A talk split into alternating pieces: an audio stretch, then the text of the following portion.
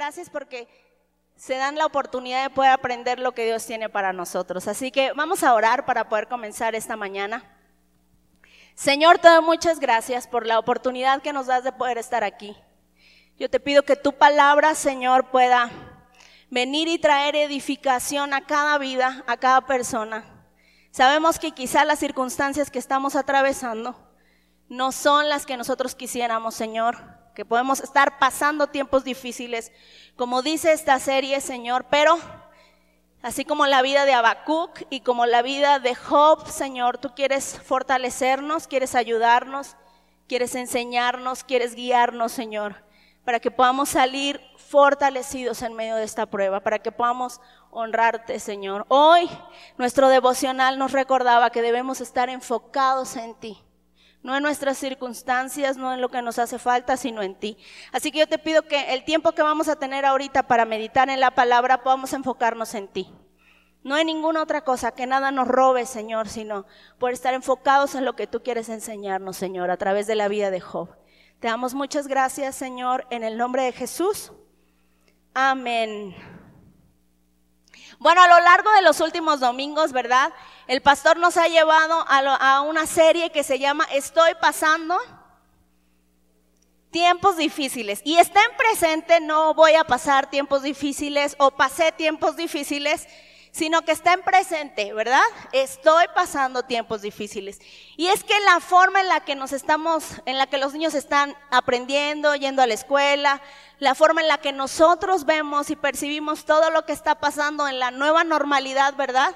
Pues ya representa un reto y ya representa un cambio y ya representa sacarnos de lo que estábamos acostumbrados. Entonces, esto ya puede ser un tiempo difícil para nosotros, tan solo por lo que estamos viviendo en nuestro país. Entonces, es importante, por eso les decía hace ocho días, la relevancia de esta serie es muy importante.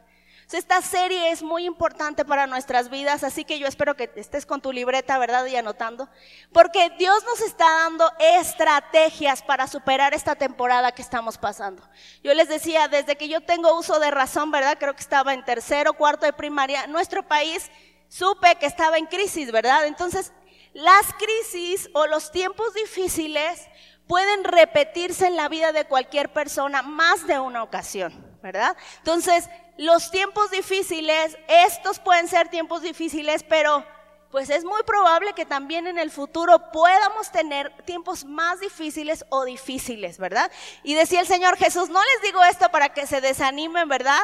O para que tiren la toalla, sino que les digo esto para que tengan paz. Y así dijo Jesús, yo les digo esto para que ustedes tengan paz. Entonces lo que el Señor espera es que estemos preparados para los tiempos difíciles y que si ya estamos pasando tiempos difíciles, podamos hacer lo que Él espera para poder salir fortalecidos. ¿Cuántos de nosotros no conocemos personas que pasaron por tiempos difíciles y se quedaron estancadas en ese lugar? O sea, atrapadas de la duda, atrapadas del temor, de la depresión, atrapadas de la angustia, ¿verdad? Incluso nunca pudieron ni reconciliarse con, con alguien, ¿no? No se pudieron reconciliar con Dios, no se pudieron reconciliar con su familia, con su esposo. Y eso marca un antes y un después, pero no para bien, ¿verdad?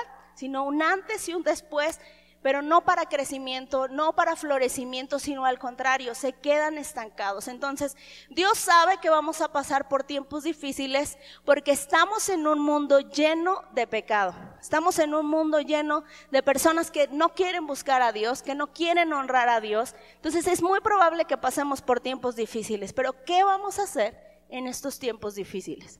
Por eso esta serie es tan relevante. Y el pastor al principio de la serie nos hablaba acerca de nos hablaba acerca de Job, ¿verdad? Y nos hablaba acerca de Habacuc.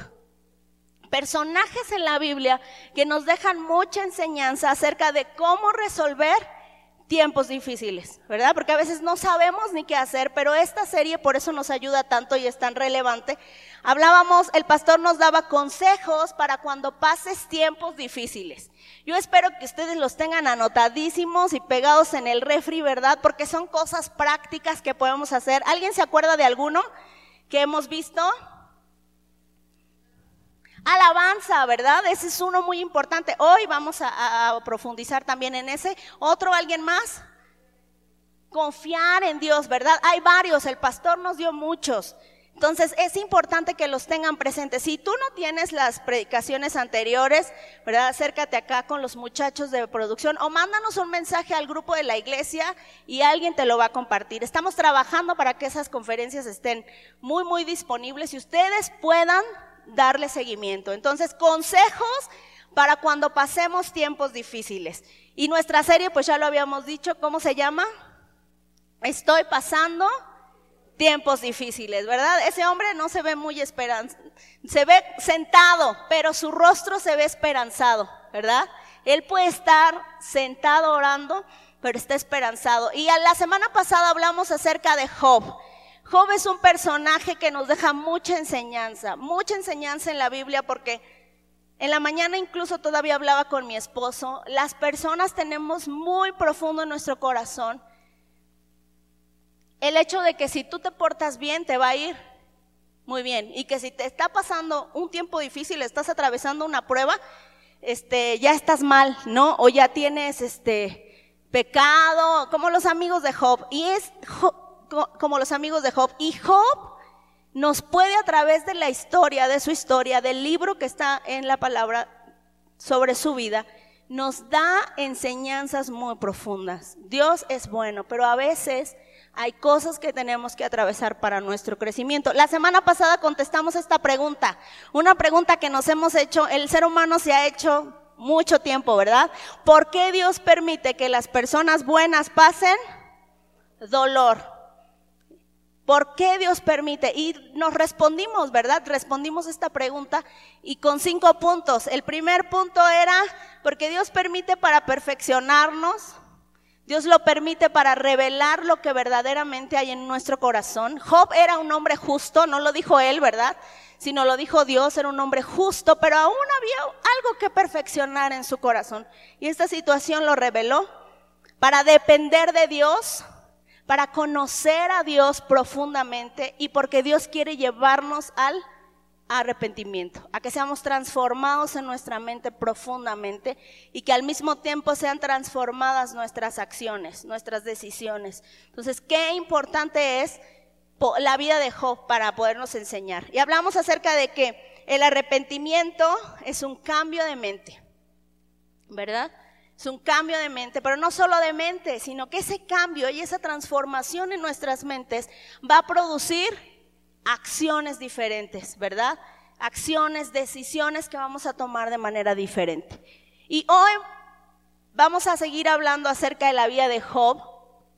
Yo veía en la vida de Job un gran ejemplo para seguir. Siempre he creído que Dios nos da responsabilidad. Dios ha hecho muchas cosas, nos da su amor, nos da su Espíritu Santo, nos promete la vida eterna, ¿verdad? Nos ayuda, nos da sabiduría, nos provee un montón de cosas. Pero al mismo tiempo, para lograr nuestro crecimiento, nos da responsabilidad de algunas cosas. Entonces dile al que está a tu lado, Dios nos da responsabilidad, ¿verdad? Nos da responsabilidad. Pero yo meditaba la vida de Job me recuerda que en algunos momentos me parezco a los amigos de Job. Estos amigos que más que amigos parecían enemigos, ¿verdad? Que más que animar a Job, pues le echaban tierra. Porque a veces estamos muy casados con la idea de que si eres bueno te va bien. Y si eres malo, ¿verdad? Te va a castigar. Dios te va a castigar y te va a, pasar por, por pruebas. Pero Job me enseña también que hay maneras de pensar que quiere renovar en mí. Y aquí me gustaría contarles una anécdota. Es una anécdota que mi papá, mi papá es pastor, ¿verdad? Pero mi papá la cuenta desde que yo estaba muy chiquita. Entonces cuando era niña, pues lo escuchaba y, me emocionaba. Cuando era adolescente decía, ahí va mi papá otra vez con esa anécdota, ya todos nos la sabemos y él la sigue contando, ¿verdad? Pero apenas hace algunos años le agarré como como que le entendí, ¿verdad? Entendí profundamente. Y por eso puse esa imagen, una imagen de una muchacha horneando, porque esta anécdota cuenta lo siguiente. Una chica que se acaba de, de casar, este, le pide a su esposo que le compre una pierna de, una pierna de jamón, porque va a cocinarlo, lo va a hornear como lo hornea su familia, ¿verdad? Con una receta familiar y lo quiere sorprender. Entonces su esposo le lleva la, la pierna, esa cosa de jamón grande, la pieza, se la lleva y su esposa la pone, le parte las orillas y lo mete al horno, ¿no? Pero pues ¿quién creen que pagó el jamón? El marido, ¿verdad? Entonces el marido dice, ¿y ahora por qué le tiraste la mitad, verdad? le quitaste dos orillas y lo tiraste. No, hay que cuidar los recursos. ¿Por qué andas tirando el jamón? Sí, sí sirve, ¿no? Y ella le dice, ay, no sé, pero mi mamá sí lo hacía y así lo vamos a hacer porque pues yo es la primera vez que lo voy a hacer y no quiero regarla, ¿verdad? Quiero que quede bien. Entonces él le dice, no, no, no, no, no lo vas a hacer porque estás desperdiciando, se estás desperdiciando. ¿Por qué no le hablas a tu mamá para que tu mamá te cuente el por qué le corta las orillas? A lo mejor y ni tiene razón, no tienes razón para cortarlas. Entonces va la muchacha y le habla por teléfono a su mamá y le dice, oye mami, ¿por qué le cortabas las orillas al, trozo de jamón para cocinarlo? Y le dice su mamá, ay hija, pues quién sabe. Yo desde que me acuerdo, como esta receta no es mía, esta receta es de tu abuelita y le quedaba bien rica, pues yo le seguí los pasos, ¿no? Y si la marinas, pues a lo mejor y porque sabe más, ¿no? Tiene más saborcito. Y el esposo, no, no, no, no, le vas a preguntar a tu abuelita, porque entonces años desperdiciando un trozo de jamón y ni sabes por qué, ¿no? Entonces va la muchacha y le llama a su, abuelita, ¿no? Y le dice, oye abuelita, ya la abuelita estaba viejita, ¿verdad? Y le dice la abuelita, ay mi amor, pues es que en mi tiempo la única olla que yo tenía no cabía el jamón, entonces había que partirle, ¿no? Para que cupiera. Entonces dice la, la muchacha, ah, no tiene ningún, ninguna razón más para cortarla. No, hija, no tiene ninguna razón. Era porque era la única olla que tenía y que podía meter al horno. Ay, bueno, años. ¿Cuántos años la mamá de esta muchacha ha de haber desperdiciado dos trozos de jamón solo por no saber la razón de por qué se hacían las cosas, verdad? Entonces, la vida de Job me ayuda a reflexionar de esta manera. Cuando pasamos tiempos difíciles, de nuestra familia, tú y yo hemos aprendido cómo resolver los tiempos difíciles. Algunos resuelven los tiempos difíciles enojándose. Incluso hay una idea muy común que dice, si te enojas no te regaña, ¿no? Hazte el enojado. Porque de esa manera este, no te dice nada, ¿no? Y tú puedes resolver los tiempos difíciles poniendo cara de enojado, enojándote con el gobierno, enojándote con las personas. Eh, el pobre doctor López Gatel, ¿verdad? Se convirtió en una estrella de la televisión, pero también en uno de los personajes más odiados en nuestro país. Entonces, las personas para enfrentar los tiempos difíciles o pueden responder enojados. Y lo hemos aprendido de nuestra familia sin darnos cuenta.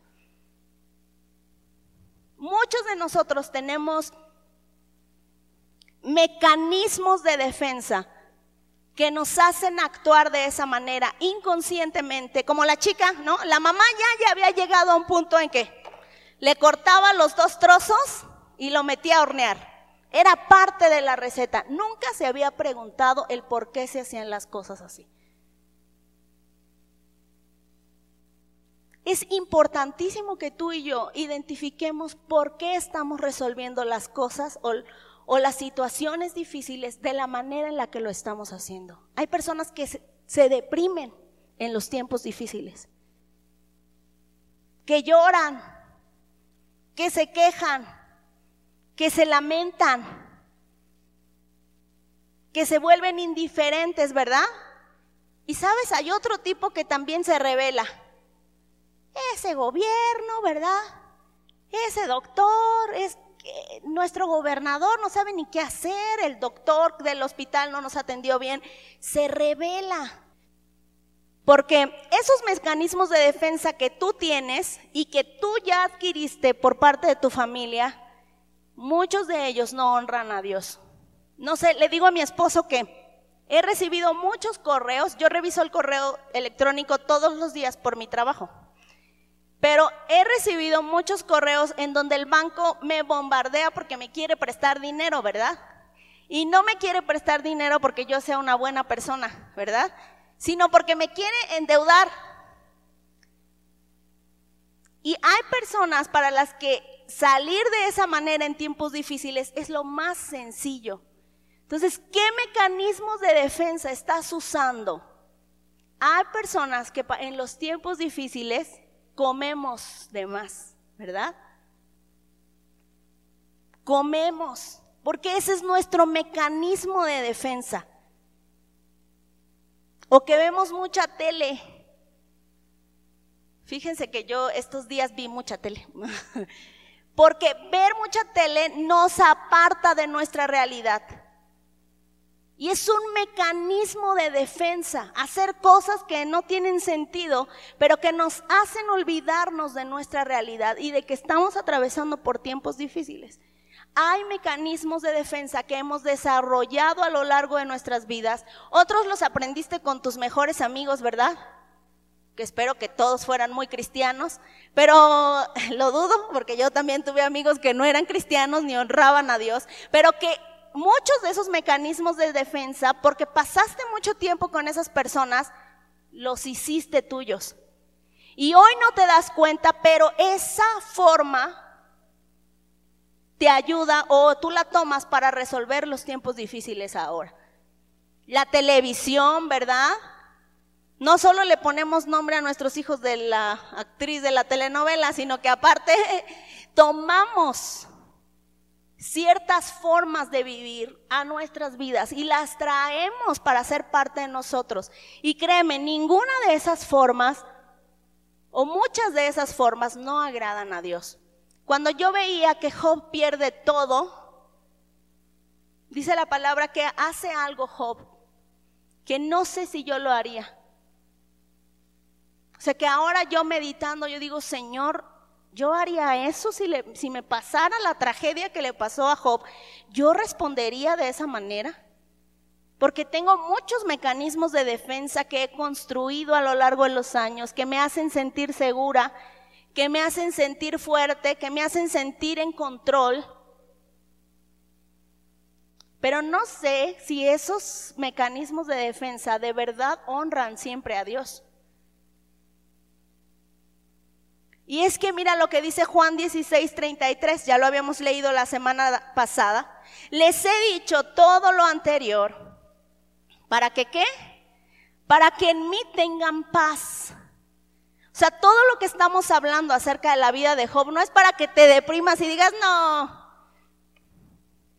En una película de, mi hija dice, ya valió, ¿verdad? O sea, no, no, no, no te estoy diciendo esto para que tú digas, apenas tengo 16 y ya se va a acabar el mundo, ¿verdad? No, no, no te estoy diciendo eso para, para deprimirte, sino te estoy diciendo eso porque Jesús nos los dijo para que podamos tener paz.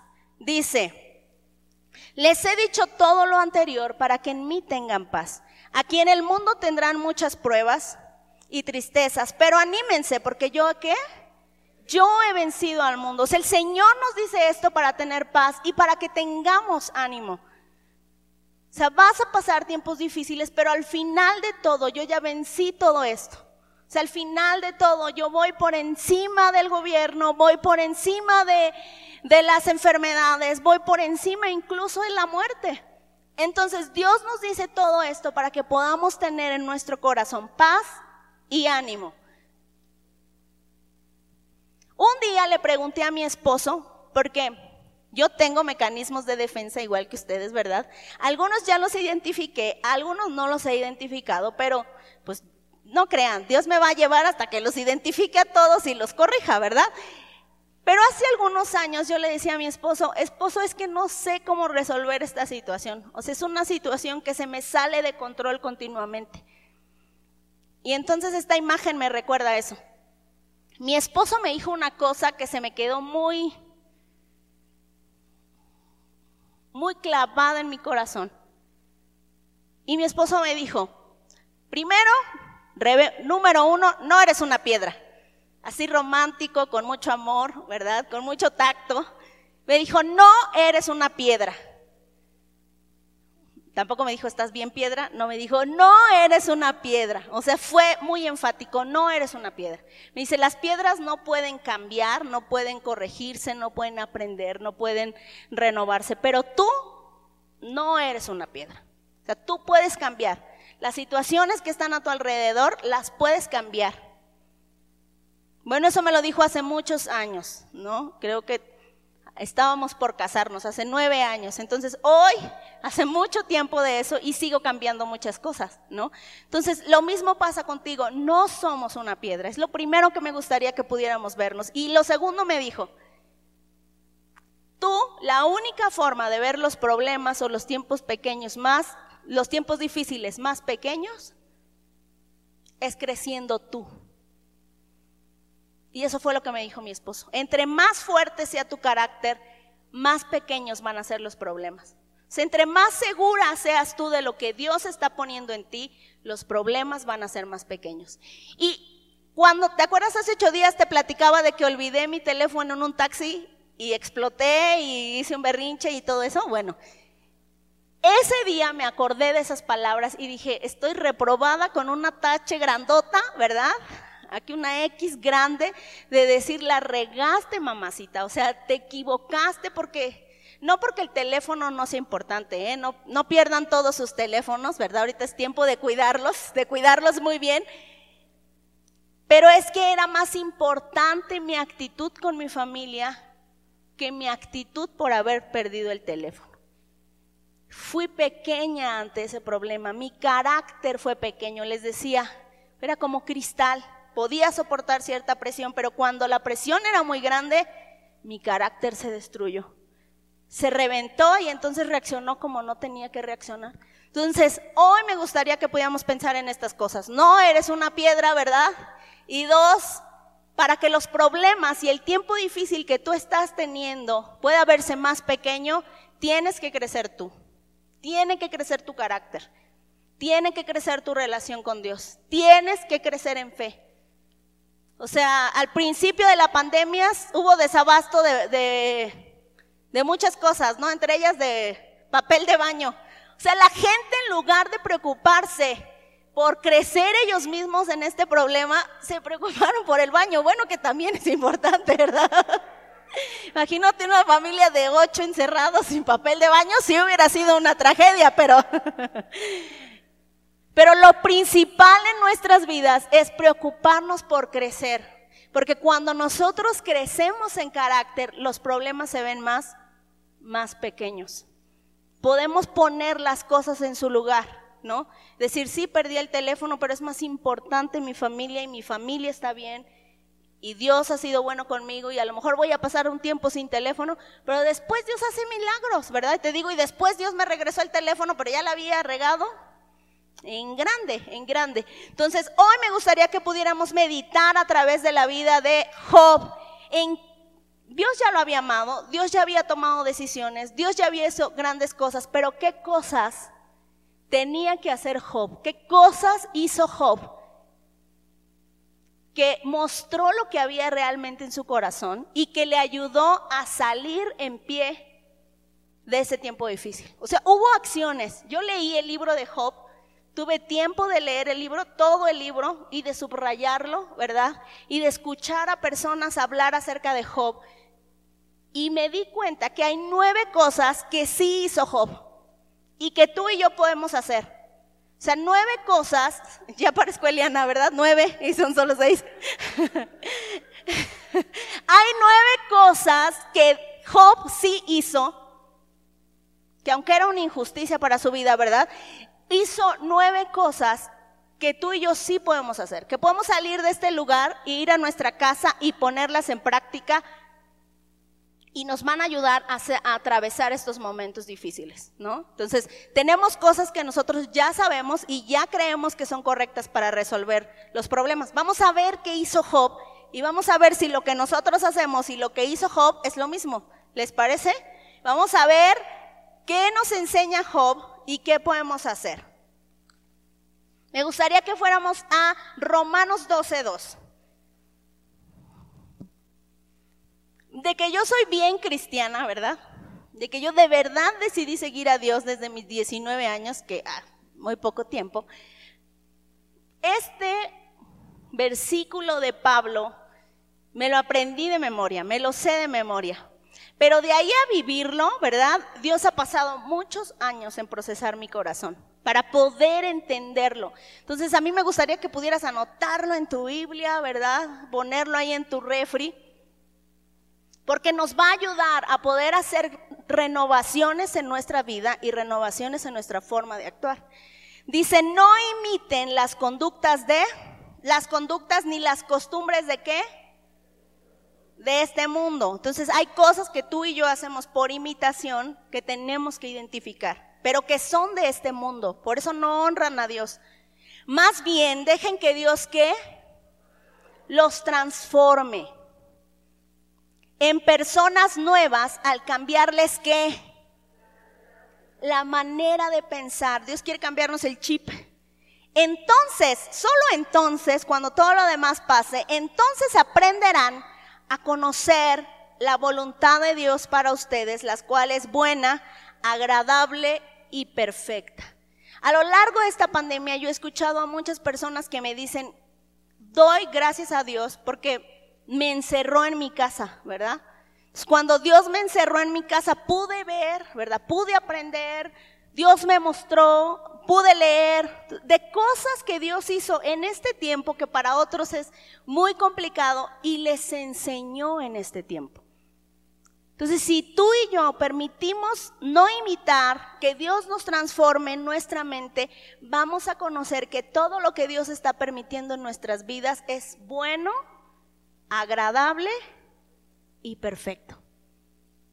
Es bueno, agradable y perfecto. No siempre para nosotros, ¿eh? O sea, no se trata de que, ay, va a ser bueno con un coco y acá en la playa. No, no, es que no es bueno para ti. O sea, para ti no es bueno porque tú vas a estar en transformación. Es bueno para la, es la voluntad de Dios. Es bueno para los propósitos de Dios. ¿Te acuerdas de la serie de propósitos mayores? es bueno para los propósitos de Dios. O sea, tú puedes sentir que tienes pérdida, dolor, ¿verdad? Pero para los propósitos de Dios es bueno, agradable y perfecto. Por eso tan importante Romanos 12.2 porque nos recuerda que estamos imitando conductas, tenemos mecanismos de defensa para poder salir de estos tiempos difíciles que tienen que ser transformados. Y la transformación inicia no en las acciones, la transformación inicia en nuestra mente. Y llevamos cuántas semanas, este es nuestro quinto tema acerca de estoy pasando tiempos difíciles. Es la quinta o sexta enseñanza en donde tú, Dios ha ido tratando con tu mentalidad. Entonces, seis predicaciones en donde Dios ha tratado contigo para que seas transformado. Entonces, vamos hoy a ver esta pregunta. ¿Qué hizo Job para superar los tiempos difíciles? ¿Qué hizo? No vamos a ver las nueve, ¿verdad? No se espanten. ¿Qué hizo Dios? ¿Qué hizo Dios para superar los tiempos difíciles? Y vamos a comparar lo que él hizo, porque la vida de Job me sorprende porque pasó cosas muy complicadas, ¿verdad? Muy fuertes. Y después termina Job diciendo que Dios les restituyó el doble y que él terminó lleno de, de días, lleno de alegría, lleno de dicha. No solo terminó remunerado económicamente, sino en su interior. Entonces, ¿quién pasa tragedias tan fuertes hoy en día ¿verdad? Y su corazón queda intacto, incluso sigue teniendo esperanza. Hoy vamos a ver qué hizo Job para superar esos tiempos difíciles. Y punto número uno, ya nos lo recordaba Luisa, ¿verdad? Ya lo habíamos visto en otra, en otra predicación que nos, que nos dio nuestro, mi esposo, nuestro esposo no, mi esposo, que nos dio mi esposo y hablaba acerca de la adoración, de la alabanza. La alabanza es muy importante. Fíjate que te cuento que mi hija, la primera que nació, ¿verdad? Fue un parto natural. Y fueron como 12 horas de trabajo de parto. Entonces fue bien divertido porque yo ya no aguantaba, ¿verdad? Yo ya estaba que reventaba. Y pues aunque soy cristiana desde hace mucho tiempo, en ese día solo me acordé de un versículo de la Biblia. De todos los que me sé, solo uno. Uno, uno, uno, uno. Y eso de buscar y buscar de Señor, por favor, ayúdame porque yo siento que me muero. Y solo me acordé de uno, ¿no? Y decirte que en ese momento yo quería adorar, ¿verdad? no, no quería adorar. Pero cuando yo leo Job, Job 1 del 20 al 22, cuando yo leo Job y puedo ser empática o puedo intentar sentir lo que Job estaba sintiendo después de que le dijeron, se murieron todos tus hijos, ¿verdad? Vino un viento y les tiró la casa y los aplastó y murieron. Y luego vino el fuego y consumió tus ganados. Y luego vino estos y se robaron tus otros ganados. Después de escuchar todo eso, no sé cómo hubiera yo reaccionado. Pero mira lo que hace este hombre. Job se levantó después de que le dieron todas estas noticias. Job se levantó, se rasgó su ropa en señal de dolor.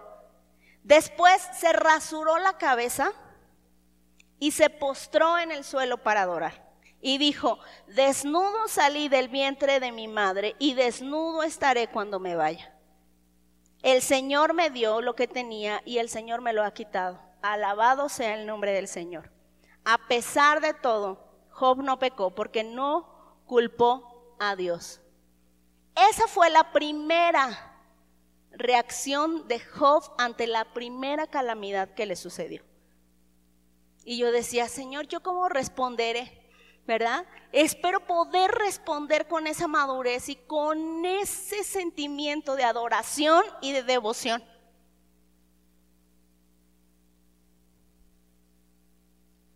Entonces, lo primero que Dios hizo, y creo que este es parte de un entrenamiento que podemos tener, ¿no? O sea, ya me voy a quejar porque para unos, para algunos, por ejemplo, para algunos, ¿verdad? La queja es algo inmediato, es algo nato, es algo nos fluye, ¿verdad? De manera natural. Pero poder hacer que la adoración sea la que nos fluya de manera natural. Hay una mujer increíble que se llama Ingrid Rosario y ella cuenta, le preguntan que cómo fue que ella decidió ser cantante, es una cantante cristiana. Y le preguntan que cómo fue que ella decidió ser cantante y dice, cuando vi a mi mamá adorar, Dice porque cuando ella era niña, tenía 7 o 8 años, su papá las abandonó. Ellos venían de inmigrantes de Puerto Rico o de un país latinoamericano y habían llegado a Estados Unidos y cuando llegan a Estados Unidos, su papá las abandona y las deja a las dos inmigrantes en Nueva York.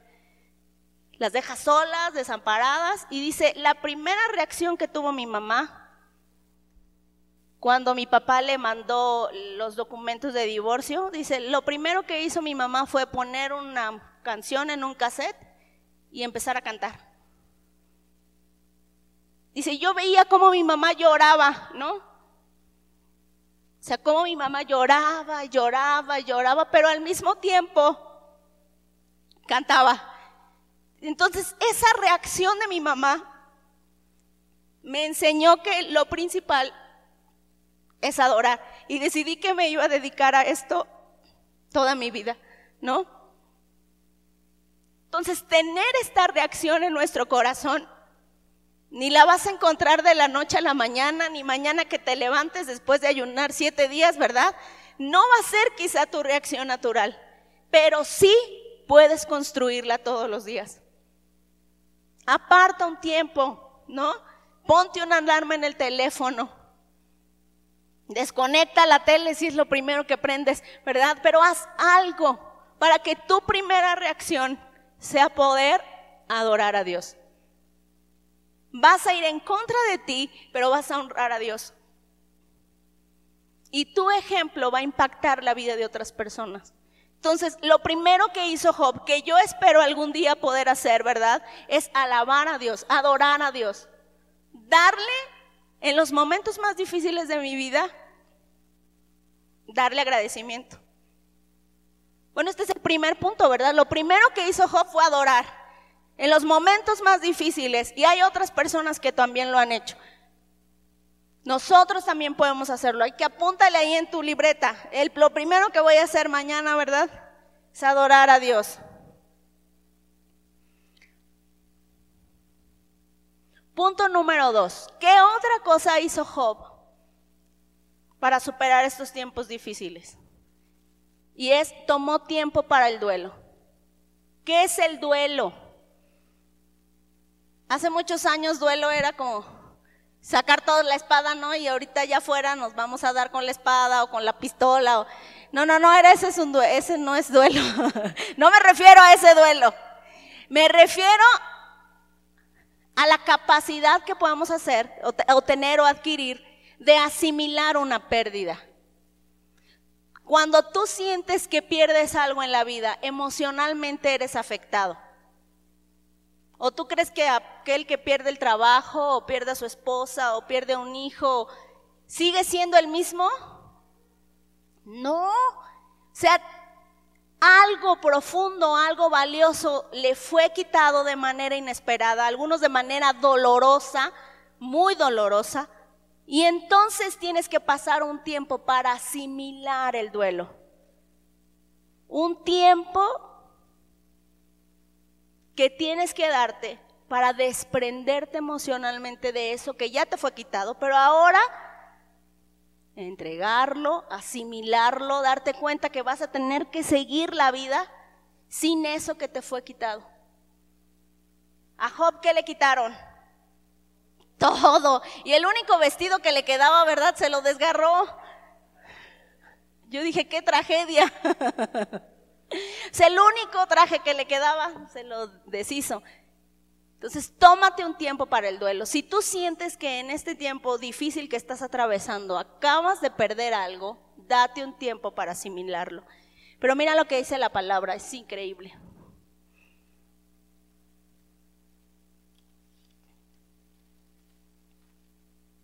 Eclesiastés 7, del 2 al 4. Dice, vale más pasar el tiempo en funerales que en festejos. Y a mí que me gusta la fiesta, ¿verdad? Al fin y al cabo, todos morimos. Así que los que viven deberían tenerlo muy presente. Es mejor el llanto que la risa. Porque la tristeza tiende a qué? Porque la que la tristeza tiende a qué? A pulirnos. No es que Dios quiera que se mueran todos, ¿verdad? Pero sí es que lo que Dios quiere que aprenda es que todos vamos algún día a llegar a ese punto. Somos seres humanos. O sea, todos vamos a llegar a esa condición. Pero ese sentimiento de pérdida o ese sentimiento, o ese dolor que puedes tener, te va a pulir. Tomarte un tiempo de duelo te ayuda a ser pulido en tu corazón. No sé cuánto tiempo duró todo el libro de Job, porque no dice días y no dice fechas. Pero no creo que duró un ratito, ¿verdad?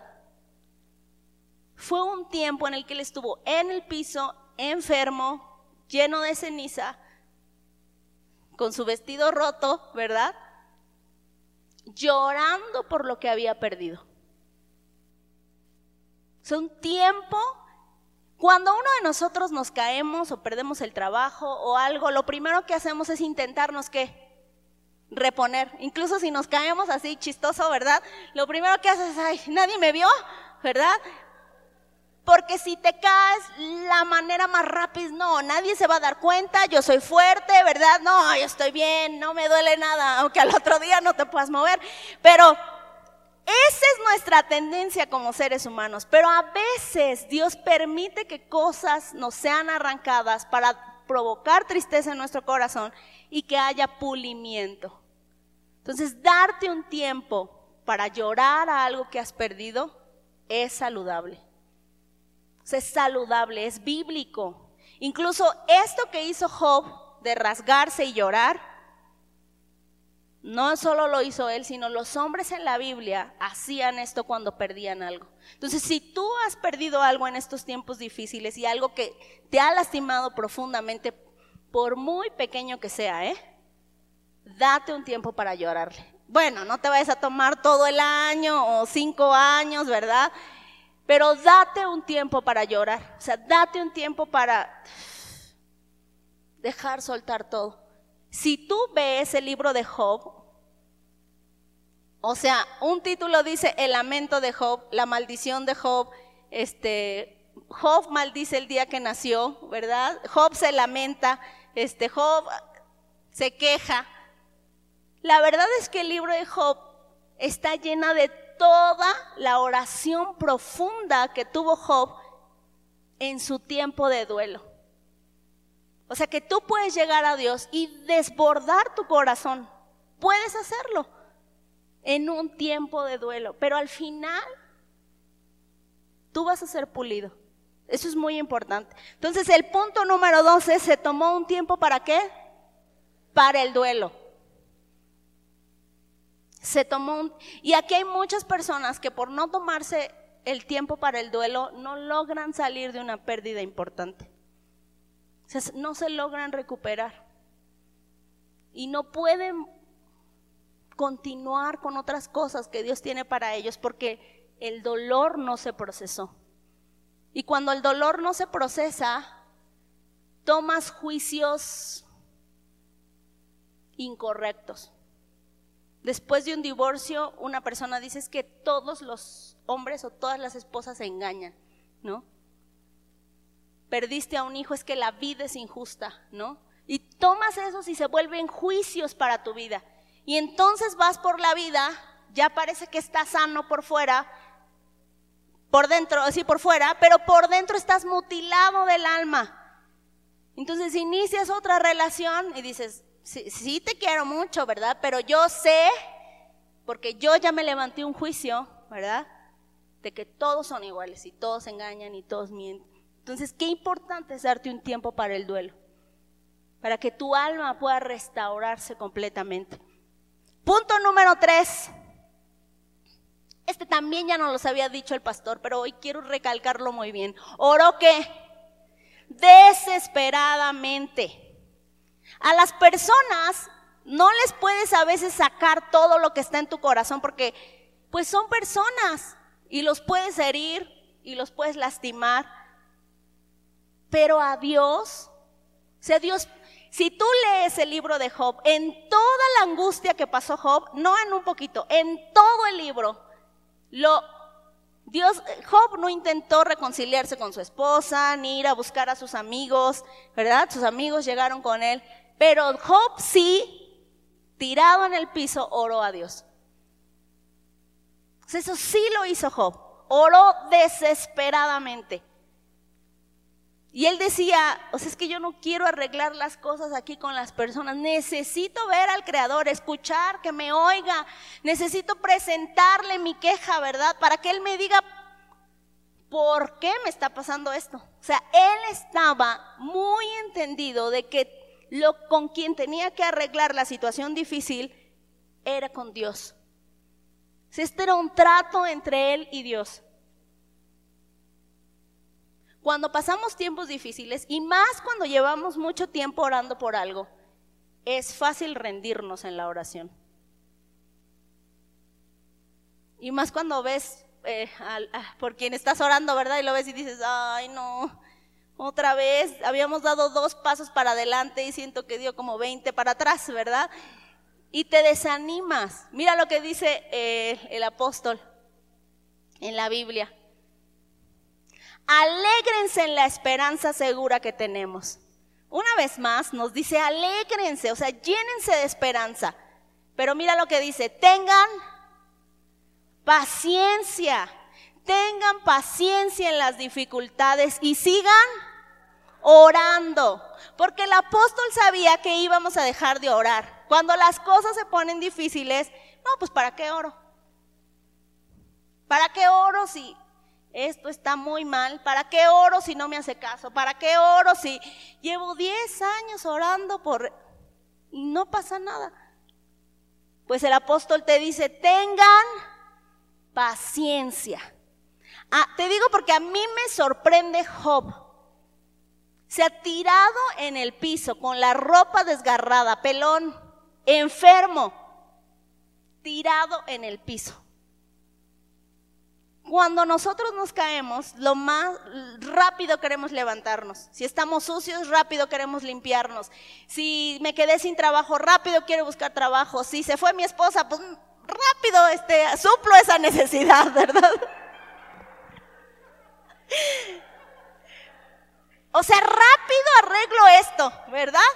Y sabes qué me sorprende? Porque el libro de Job dice en una parte, que Job ayudaba a las personas necesitadas. Muchas personas le debían favores a Job, muchas personas. O sea, muchas personas le debían favores a Job. Era muy fácil para Job, era muy famoso, era muy conocido. Era muy fácil para Job decir, voy a ir con mi padrino que me debe un favor, voy a ir con mi tío que me debe un favor, voy a ir con mi hermano, voy a ir voy a arreglar esto porque yo no puedo estar así. Soy Job, tirado en el piso, desnudo, bueno, no desnudo, pero desgarrado de la ropa, ¿verdad? Enfermo. O sea, ¿por qué seguir en esta condición? Tienes que tener paciencia.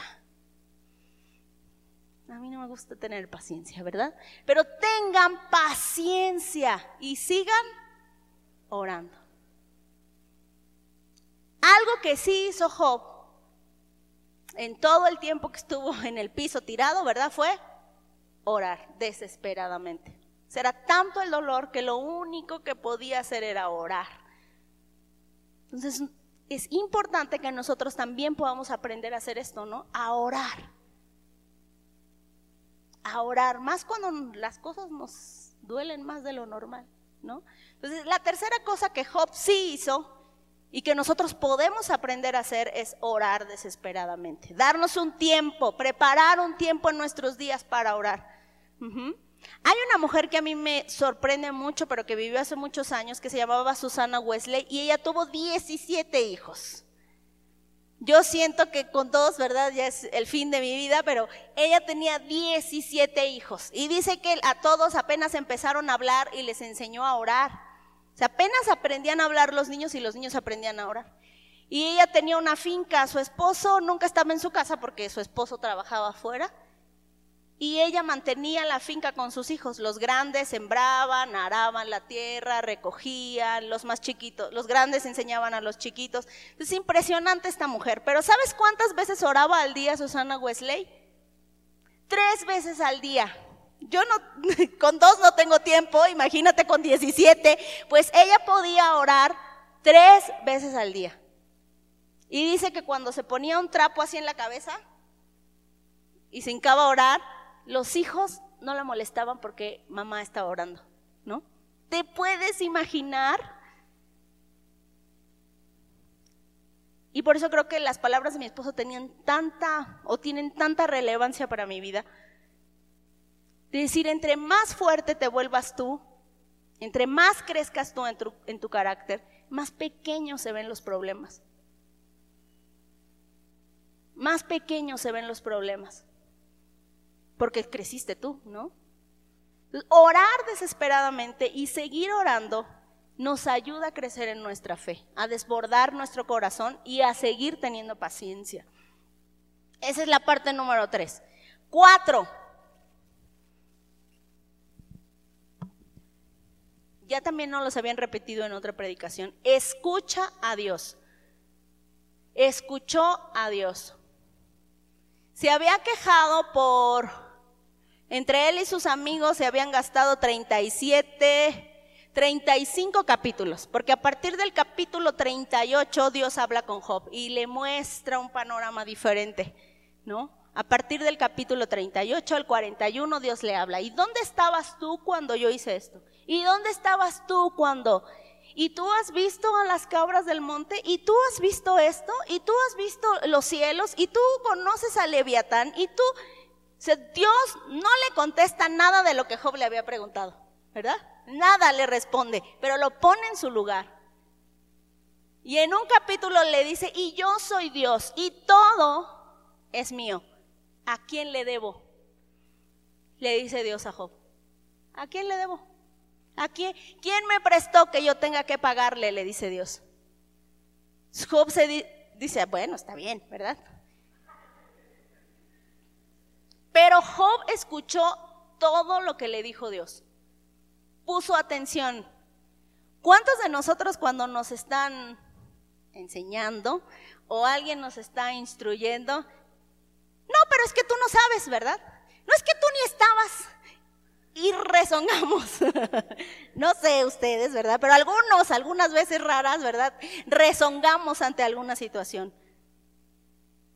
Job no rezongó. Solo apechugó todo lo que el Señor le dijo. Todo, todo, todo, todo, todo lo que Dios le dijo. Lo recibió y lo guardó en su corazón aunque había dicho, a lo largo de los otros capítulos había dicho, y yo quiero hablar con él porque quiero presentarle mi caso y quiero que me diga, y quiero razonar con Dios, dice en una parte, quiero razonar con él, ¿por qué está permitiendo esto? Aunque Job dijo eso, cuando Dios le habló, Job no se defendió. Es increíble. Yo me hubiera defendido muchas veces, pero Job no se defendió. O sea, Job se quedó calladito y escuchó todo lo que Dios tenía que decirle. Y no le rezongó Job porque pues, no le contestó nada de lo que le había preguntado de lo que Job quería que Dios le dijera. Dios no le contestó nada, le contestó otra cosa, aunque puso en su lugar las cosas. Puso en orden los términos. También escuchó Job, que mira lo que dice Job 42, del 1 al 4. Cuando, cuando Dios terminó de hablar, Dice, entonces Job respondió al Señor, sé que tú lo puedes todo y que nadie puede detenerte, porque por todo lo que le había dicho Dios. Tú preguntaste, ¿quién es este que pone en duda mi sabiduría con tanta ignorancia? Soy yo y hablaba de cosas sobre las que no sabía nada, cosas demasiado maravillosas para mí. Tú dijiste, le dice Job. O sea, Job puso atención a lo que le estaban diciendo. Escucha y yo hablaré. Tengo algunas preguntas para mí. Y tendrás que contestarlas. El Señor puso, habló a Job y no le dijo a Job lo que quería decirle. Lo que Job quería escuchar, perdón. Dios no le dijo a Job lo que Job quería escuchar. Ay, mi hijito, pobrecito, ¿verdad? ¿Quién te hizo esto? Lo vamos a arreglar, ¿verdad? Tú no te preocupes. Yo estoy aquí para arreglarlo. Dios no le dijo nada de eso. Sino le dijo, yo soy Dios y todo lo que está aquí es mío. No puedes comprender que yo gobierno el universo y todo lo que sucede en este universo tiene una razón y un porqué. Yo soy Dios. Y tú, en pocas palabras, ¿verdad? Yo soy Dios y tú eres mío.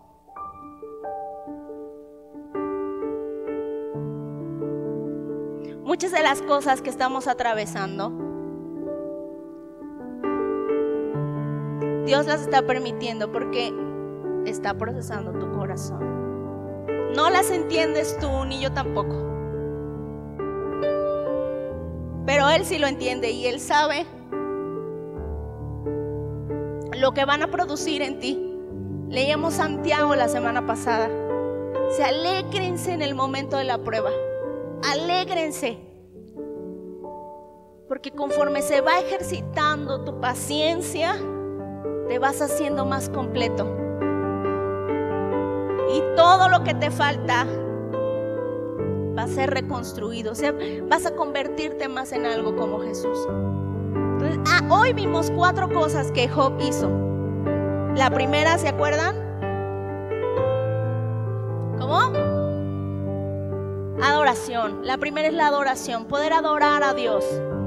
La segunda, la tercera, oró desesperadamente. Y la que acabamos de escuchar ahorita, escuchó a Dios. Y fíjate que Dios puede estarte hablando a través de una predicación, a través de la palabra de Dios, a través de tu devocional, a través de un hermano en la iglesia, a través de la oración de alguien más. Tienes que prestar atención a lo que Dios te está diciendo. A través de una alabanza. Hace unos días mi hija Erika me dijo, es que ¿por qué yo no puedo escuchar a Dios? Y entonces con su papá le explicábamos acerca de que puede escuchar a Dios de muchas formas, ¿no? Tú y yo podemos escuchar a Dios de muchas formas.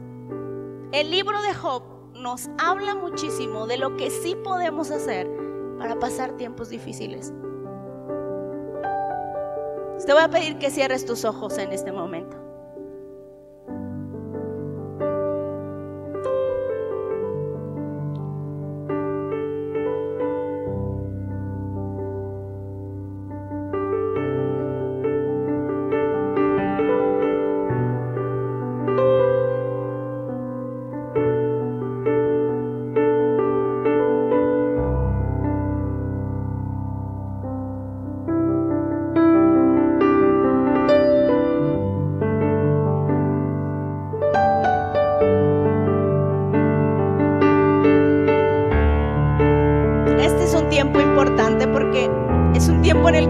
Identificar qué mecanismos de defensa estás utilizando para poder resolver y salir bien de tiempos difíciles. La duda, la queja, la amargura, la adicción a algo.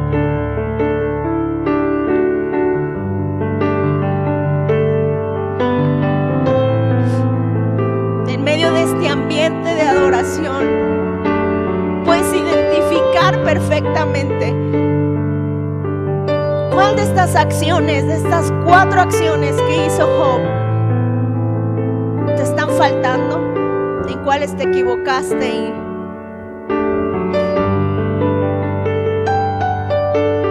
Y lo más importante es que puedes conectarte con el Padre.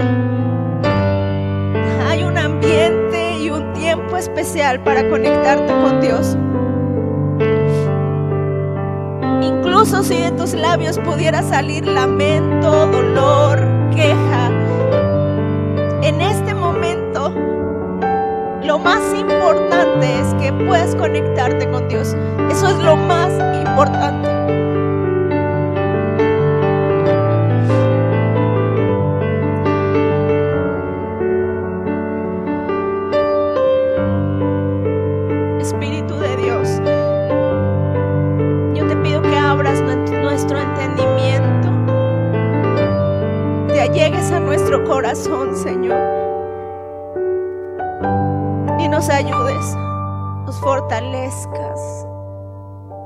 Mecanismos de defensa más que ayudarme a salir victorioso de los tiempos difíciles me están destruyendo?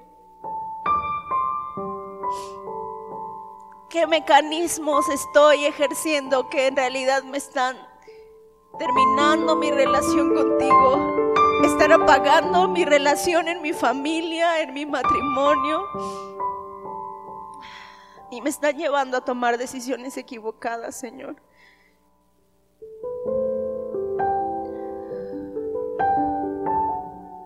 Los tiempos pueden ser muy difíciles y las situaciones que estamos atravesando pueden ser muy difíciles.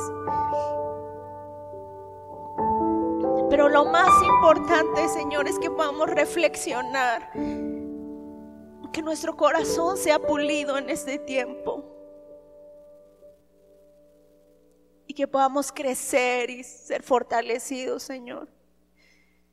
Yo te pido por cada una de estas personas por cada familia aquí representada. Te pido que lo que tú estás haciendo en ellos, Señor, que lo que la obra que tú has iniciado en ellos no se quede inconclusa, sino al contrario, Señor, que sean transformados que sean renovados en su mente, Señor. Podemos hacer las cosas de manera diferente. Podemos ser transformados en nuestras mentes. Podemos ser renovados, Señor. Podemos crecer aún en medio del tiempo difícil, Señor. Podemos ser prosperados, dice tu palabra. Aún en tiempos difíciles, Señor. Aún en medio de una crisis emocional, una crisis espiritual, una crisis económica, Señor. En ti podemos ser prosperados porque tu bendición es la que enriquece y no añade tristeza con ella. Tú eres, Señor, el que nos lleva más allá de la tormenta. Lo que estamos pasando puede ser difícil y complicado, pero tú eres más fuerte, pero tú eres más grande, pero tú eres, Señor, el que nos sustenta, pero tú eres el que nos enseña, el que nos perfecciona, el que nos anima. Todo lo que estamos pasando, ningún problema es más grande que tú. Ningún problema, Señor, es más grande y es mejor, Señor, que tú. Nada, Señor, en esta tierra puede compararse a tu amor por nosotros. Y si estamos, Señor, siendo procesados en este tiempo, es porque es tu voluntad, es buena, agradable y es perfecta. No lo entiendo. Y si yo pudiera cambiarlo, Señor, lo cambiaría.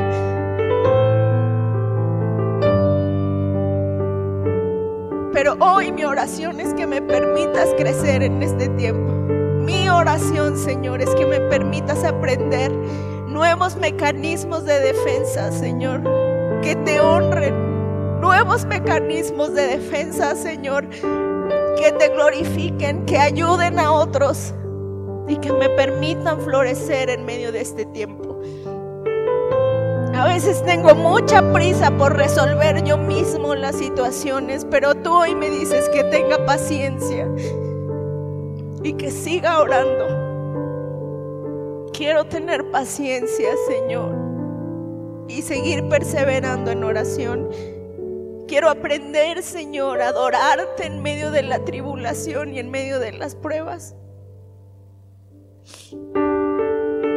Quiero aprender a escucharte, Señor. Y quiero tomar un tiempo para dejar ir lo que me ha sido quitado.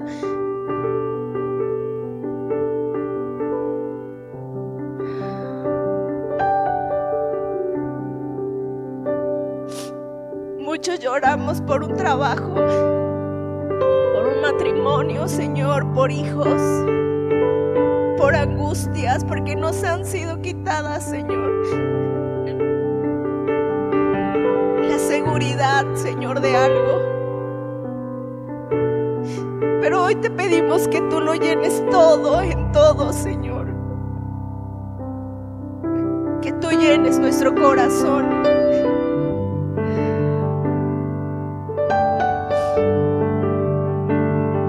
Cualquiera que haya sido la pérdida, Señor, que tuvimos en este tiempo.